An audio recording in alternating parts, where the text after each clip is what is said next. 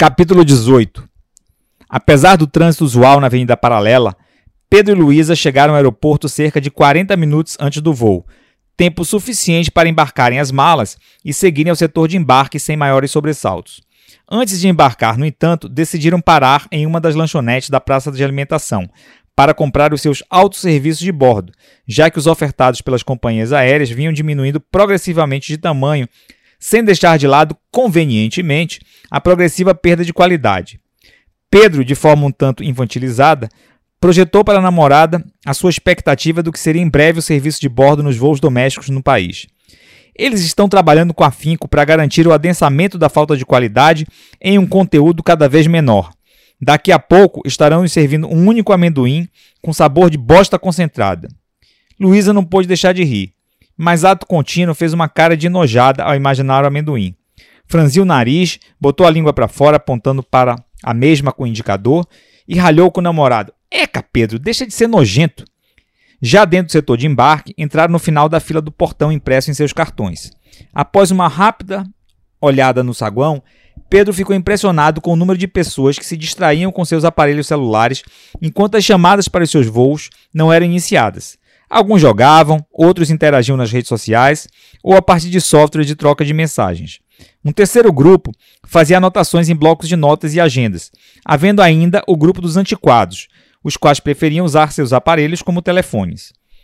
Ao olhar para um espaço com vidro forrado de papel pardo, localizado próximo ao portão 2, verificou que a antiga livraria que esteve ali alojada durante anos havia sido fechada, o que não seria fator de surpresa, diante do apelo e da proliferação dos diferentes gadgets individuais que serviam como fonte de entretenimento durante e antes dos voos.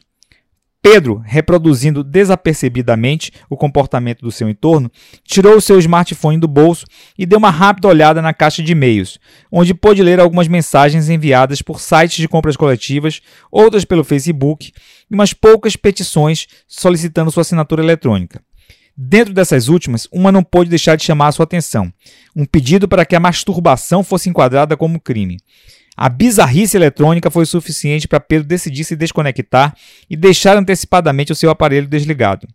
Apesar de relativamente conectado às redes sociais, Pedro era mais um rendido a essa forma de comunicação do que propriamente um entusiasta.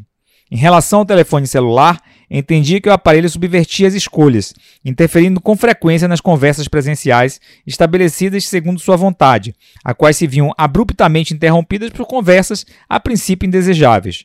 Na sua visão, as pessoas que ligavam para o seu celular e desembestavam a falar sem fazer perguntas sobre a sua disponibilidade para iniciar uma conversa, deviam imaginar que ele passava o dia inteiro sem fazer absolutamente nada, apenas esperando pelas ligações telefônicas que lhe redimiriam do ócio e do tédio eternos.